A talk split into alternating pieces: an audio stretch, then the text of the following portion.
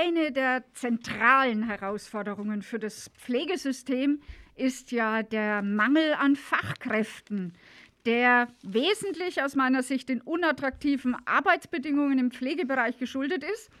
Was haben Sie und Ihre Partei denn für Ideen, um die Arbeit in der Pflege wieder attraktiver zu gestalten? Gut, der erste Ansatz ist natürlich Bezahlung.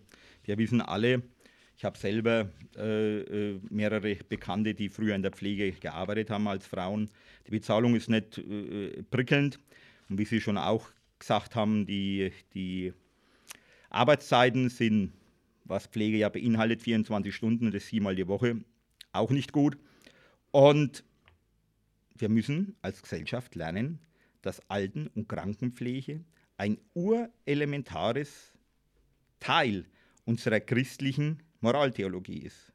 Und diese Wertigkeit einer christlichen Moraltheologie, dass Alten- und Krankenpflege, ich will jetzt nicht gewisse Bibelstellen herausziehen, ist wichtig. Und da muss auch eine Gesellschaft bereit sein, dafür Geld auszugeben. Ist dann ja so, so im Endeffekt Ihre Idee, dass Pflege wieder mehr in den familiären Raum äh, gebracht werden soll oder ja, wie, wie ist die Aussage jetzt konkret zu verstehen? Das war mir jetzt nicht ganz klar. Gut, ähm, Nummer eins, fangen wir mal andersrum an. Häusliche Pflege ist wichtig, ist sehr wichtig. Durch die Separierung und die gesellschaftliche Transformation in den Köpfen ist die Wertigkeit der Familie und der Zusammenhalt in der Familie nicht mehr so stark gefördert, nicht mehr so stark zentral im Denken der Leute drin. Also Familie ist ein Standbein. Aber es müssen natürlich auch für Familienpflege müssen auch Möglichkeiten geschaffen werden. Sollte, egal ob es Mann oder Frau ist, der beschließt, seinen Opa daheim zu pflegen, müssten Programme geschaffen werden, die sehr schnell eine Reduzierung der Arbeitszeit bei vollem Lohnausgleich, ich weiß, das ist verrückt, das ist meine persönliche Meinung wieder, ja, ist in unserem Programmpunkt leider herausgestrichen worden, dass das wirklich honoriert wird. Wenn eine Frau oder Familie beschließt, dass alle zwei jeder bloß noch die Frau 20 Stunden schafft und der Mann 30, dann muss das bei vollem Lohnausgleich erfordern. Weil ich glaube, es gibt nichts Würdevolleres, als wie einen alten Menschen daheim bis zum Tod zu begleiten, also zu pflegen. Und das ist eine Kernaufgabe unserer Gesellschaft. Des Weiteren noch, ähm, was mir auch persönlich am Herzen liegt, ja, wir haben ja auch Förderungsmöglichkeiten. Äh, die Ausbildung zur Pflegefachkraft sollte auf jeden Fall äh, gefördert werden. Auch vom Arbeitsamt wäre sehr wichtig. Und was mich erschreckt, dass teilweise äh, diese Pflegeschulen, also ich kenne das leidvoll äh, äh, aus der eigenen Familie raus, Physiotherapeutin gelernt und da musste Schulgeld bezahlt werden. Also sowas ist wirklich einer Gesellschaft und einem, einem Staat wie unserer, der so reich ist, unwürdig. Danke. Voller Lohnausgleich für pflegende Angehörige, Verbesserung der Pflegeinfrastruktur, Verbesserung der ähm, Pflege, der, der äh, Entlohnung für Pflegende, bessere Personalzumessung, das steht ja auch in Ihrem Programm. Selbstverständlich. Ähm, alles das wird Geld kosten. Im Moment ist die Pflegeversicherung ja eine Teilkaskoversicherung, die also nur einen Teil des Risikos abdeckt.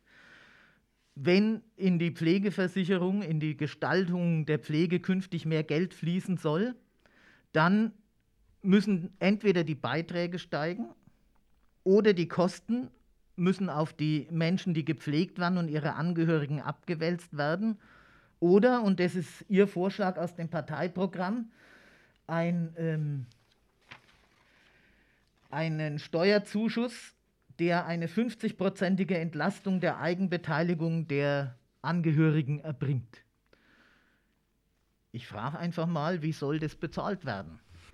Sie wissen so gut wie ich auch, dass so ein komplexer Umbau des Staates, den wir wünschen oder anstreben, auch gerade die Gesundheitspolitik, die Pflege menschenfreundlicher zu machen, Geld kostet. Das muss irgendwo weggenommen werden und muss irgendwo dorthin, wo es gebraucht wird, nämlich an die Pflegeberufe zum Beispiel ran. Ich finde das zum Beispiel sehr sehr schwierig zu bewerten, dass diese Pflegekonzerne Gewinne erwirtschaften. Es kann nicht angehen, dass er urelementar ich nehme das Wort gern in die Hand rein, wie Pflege, dass das mit Gewinnabsichten belegt ist. Es kann nicht sein, dass einfach Pflege, dass damit Menschen Geld verdienen. Wenn jemand alt ist und Pflege braucht, dann soll das kostendeckend sein und keinen Zentimeter wert. Es ist natürlich schwierig, wir haben das schon mal im Bundestag versucht, ich kenne auch dort verschiedene Referenten, diese Gewinne dieser ganzen Pflegekonzerne mal zu kumulieren. Aber äh, wir würden, und auch dieser Gesundheitskonzerne, ich will jetzt keine Namen nennen, ja, aber wir, wir haben Summen da äh, rausgebracht in unseren Statistiken, die erschrecken. Das sind zig Milliarden, die da Gewinn ab, also, oder Gewinne, die im Pflegebereich und im Krankenhausbereich erwirtschaftet sind. Das ist, das ist weder human noch christlich. Da ist die Gesellschaft gefordert, mal umzudenken. Das würde dann im Umkehrschluss ja heißen, Sie fordern eine Verstaatlichung des gesamten Gesundheitssystems? Das ist jetzt natürlich der, der Schlusspunkt, den Sie setzen wollen. Ich weiß, dass das gesellschaftlich nicht durchsetzbar ist, aber wenn wir Sachen denken, dann müssen wir das komplett durchdenken. Wir müssen das einfach durchdenken und müssen hinterfragen, wo der alte Mensch in unserer Gesellschaft steht. Und wenn andere Maßnahmen nicht reichen, dann müssen wir halt so weit denken. Das war dann ein Ja, nehme ich an, am Ende. Und äh, damit kommen wir jetzt zum vierten und zum letzten Bereich. Wir kommen nämlich jetzt zum Thema Rente. Ja, der wissenschaftliche Beirat beim Bundesministerium für Wirtschaft, der hat vorgeschlagen, dass das Rentenalter auf 68 Jahre zu erhöhen sei. Ähm, wir als KAB lehnen den Vorschlag natürlich strikt ab. Welche Position haben Sie und Ihre, Position, und Ihre Partei denn ja, zur Rente mit 68 bzw. zur Erhöhung des Renteneintrittsalters? Ganz klar 68 nein. 67 ist schon für verschiedene Berufsgruppen fragil, ja, also hinterfragbar. Ich will jetzt nicht immer wieder den, den äh, äh Dachdecker, der mit 67 auf dem Dach draufsteigt, bemühen. Das ist ein langweiliges Thema. Aber Rente mit 68, 69, 70 wird, sollte die AfD jemals in Regierungsverantwortung kommen, nicht geben. Sie sagen das elegant und Sie lösen das in Ihrem Parteiprogramm dadurch, dass Sie sagen, wir wollen jedem ermöglichen, länger zu arbeiten und im Einvernehmen mit dem jeweiligen Arbeitgeber den Ruhestand anzutreten zum individuellen Wunschzeitpunkt. Die Rentenhöhe hängt dabei von den eingezahlten Beiträgen und dem Renteneintritt ab. Wer länger arbeitet, bekommt entsprechend mehr Rente. Wer kürzer arbeitet, bekommt entsprechend weniger Rente. Das ist natürlich die Rückfrage, die da dementsprechend steht. Äh, muss ich sagen, äh, Sie müssen das berufsbezogen immer wieder unterscheiden. Es gibt mit Sicherheit viele Berufe, Ingenieure, Angestellte Rechtsanwälte, Angestellte Steuerberater, Bürojobs, die gern noch arbeiten können und wollen. Es gibt natürlich andere, die nicht arbeiten können. Aber die Rentenbeiträge zu erhöhen, ja, äh, äh, sprich für den Arbeitnehmer, ist nicht, meiner Meinung nach nicht umsetzbar, weil ja dann immer weniger vom Brutto, sprich Netto, in der Kasse bleibt. Also wir haben natürlich auch, jetzt kommen wir natürlich in eine, äh, in eine äh, Kleinaufspaltung rein, wir haben natürlich in der Rentenkasse viele Rentenabflüsse, also sprich Geldabflüsse aus der Rentenkasse, die nichts mit dem eigentlichen Sinn der Rente zu tun haben. Und diese müsste man dann zurückfahren, sprich abstellen, um sich auf das eigentliche Kernthema äh, äh, der Rente zu beziehen, nämlich Rente und nicht viele andere Sachen, die auch abfließen. Äh, ein Ansatzpunkt für mich wäre zum Beispiel, um Geld in die äh, äh, Renten oder äh, in die Rentenkasse zu bekommen, das tue ich persönlich gern äh, äh, favorisieren, ist ein österreichisches System. Es zahlen alle ein, sprich der Freiberufler, der Arbeitnehmer, auch der leidende Angestellte.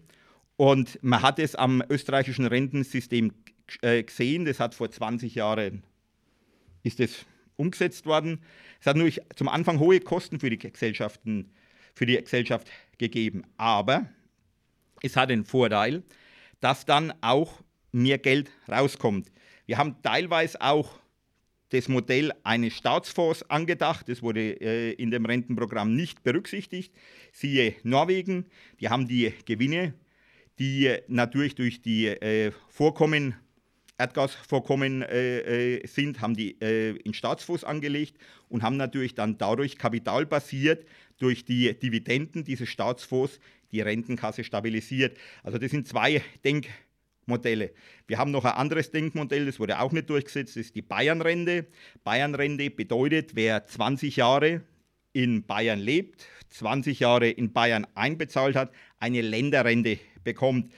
Das war der Grundgedanke, dass wir teilweise die Gelder, die wir in den Ländertransferausgleich schicken, bei uns in Bayern halten. Also sprich diese zurzeit 5,3, 6,1 Milliarden, die Bayern zahlt, dass wir da in unserem Bundesland eine eigene bayernbezogene Rente aufbauen. Wir haben das auch verfassungsrechtlich prüfen lassen, das wäre möglich gewesen, aber leider hat unserer Bundesprogrammkommission da ein bisschen der Mut gefehlt. Also ich war ein Steigerbefürworter der Bayernrente. Am österreichischen Modell zum einen mehr in das Umlagesystem aufzunehmen und damit Mehreinnahmen zu erzielen, ist natürlich auch beachtenswert, dass die Beiträge schon höher sind als bei uns mhm. und dass die Beiträge für den Arbeitgeber nochmal höher sind als die für den Arbeitnehmer dort, ja, um zusätzliche Mittel zu generieren. Wenn ich es richtig sehe, haben Sie in Ihrem Programm auch eine der möglichen Lösungen darin gesehen, einfach die Zahl zukünftiger Einzahler zu erhöhen, indem sozusagen das Kinderbekommen attraktiver gemacht wird. Also Sie schlagen ja vor, für jedes Kind 20.000 Euro äh, Rentenversicherungsbeiträge den Eltern aus Steuermitteln zu erstatten. Auch da die Frage wieder, woher soll das Geld kommen? Gut, ich meine, wissen Sie, ähm, ich will mich jetzt nicht ähm, auf paar Kernthemen der AfD äh, beziehen. Unsere Gesellschaft äh, leistet viele Sachen, die, an, an den, äh, die von, den Leisten, von der leistenden Mittelschicht abgenommen werden und umverteilt werden. Und jetzt sind wir natürlich in einem Thema drin, da müsste ich Farbe bekennen. Ja? Und dann, und dann bekenne ich jetzt mal Farbe. Wir haben 23,6 Milliarden aus, äh, äh, aus staatlichen Mitteln, die in die Integration fließen. 23,6 Milliarden, die uns offiziell genannt werden. Wir haben natürlich auch, wenn wir unsere Statistiken und unsere Mechanismen nähern wir uns einen Betrag von 70 Milliarden jährlich. Dieses Geld wurde von uns erwirtschaftet. Und dann bin ich auch so frei, dass es auch uns zur Verfügung steht. Ich werde mir damit keine Freunde schaffen, aber ein Stück Wahrheit tut Not. Uns heißt in diesem Fall das, was ähm, man so mit dem neuen Schlagwort die biodeutsche Bevölkerung nennt. Oder wie ist das gemeint? Wissen Sie, ich bringe das jetzt einfach mal kurz zusammen. Das ist so hart, das Wort. Ja. Ich würde mal sagen, Menschen, die komplett integriert sind, die Steuern zahlen, die schon seit Jahrzehnten Steuern zahlen. Das fängt beim, beim griechischen oder italienischen Gastronom an das hört beim polnischen Facharbeiter, der jetzt hier bei uns wohnt, weil er sich wohlfühlt, dem polnischen Handwerker, die vielen äh, Russlanddeutschen, die komplett integriert sind, die vielen Vietnamesen, die eine sehr hohe äh, äh, äh Arbeitsquote haben, mit besten Zeugnissen aus der Schule abkommen. Also man dürfte es jetzt nicht so, so, so hart formulieren, einfach. Man muss es breiter aufstellen. Die Rente entscheidet sich ja während des Arbeitslebens. Mhm. Ähm, was für Ideen hat die AfD im Blick auf die Situation von prekär Beschäftigten, um deren Situation während des Arbeitslebens und dann aber auch im Alter zu verbessern? Es ist auch ein äh, äh Thema, das äh, durch jahrzehntelanges Fehlmanagement in unserer Rentenversicherung äh, möglich gemacht wurde, ja, oder, oder, oder die Tatsachen wurden geschaffen. Aber unser Ansatz ist zum Beispiel 25 Prozent der Rente nicht auf Grundsicherung anzurechnen. Also es bedeutet, Sie haben jetzt eine, eine Rente von, sagen wir mal, 900 Euro und dann sind Sie ja unter dem äh, äh, Satz, in der Sie äh, Unterstützung beantragen können, dass halt 25 Prozent, das sind im Kopf 225 Euro als Respektrente würde ich das äh, äh, bezeichnen, weil der Mensch hat ja geleistet. Und eine Gesellschaft muss sich mal endgültig davon lösen, äh, äh, immer bloß die Hochleiste zu sehen, sondern wenn einer einen normalen Facharbeiter oder meinetwegen auch Hilfsarbeiterjob durchführt und es 40, 45 Jahre hat, dann hat die Gesellschaft verdammt nochmal die Aufgabe, dem ein würdiges Alter zu ermöglichen. Das war's dann zum Thema Rente. Und jetzt bleiben natürlich noch zwei Minuten am Schluss, in denen Sie uns nochmal erklären können, warum wir ausgerechnet Sie wählen sollten. Warum mich? Gut. Weil ich 40 Jahre in dem Land gearbeitet habe, weil ich bodenständig bin, weil ich keine Sprechblasen absonder, sondern in vielen Teilbereichen weiß, wovon ich rede. Das ist ein Stück Lebenserfahrung. Ich gehöre nicht einer Politikerkaste an, die über Schulungen, über parteiinterne Stiftungen irgendwo in Ämter reingeschoben wurde. Ich war weder Friedrich Ebert, Seidel, Hans Böckler, wie sie alle heißen, Stiftung Konrad Adenauer, sondern ich bin einfach ein Mensch, der aus dem Volk kommt und für den normalen Menschen Politik machen will. Mit Herzblut, aber auch mit Verstand.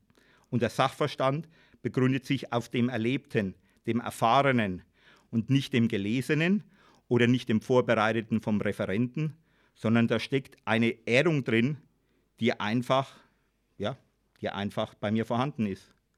Und ich würde es ganz einfach so sagen, wir Franken, gerade wir Unterfranken, wir sind ein bodenständiges Volk, wir lieben unsere Silvaner Scholle, wir lieben aber auch, auch unsere Freiheit, unsere Selbstbestimmtheit und dafür, dass das, diese ganzen Lebensvorstellungen, die wir in unserer Landschaft, in unserem Leben erlebt haben, auch weiterhin in der Politik vorhanden sind, sollten Sie mich, den Bernd Schumann aus Schwebheim, wählen. Danke.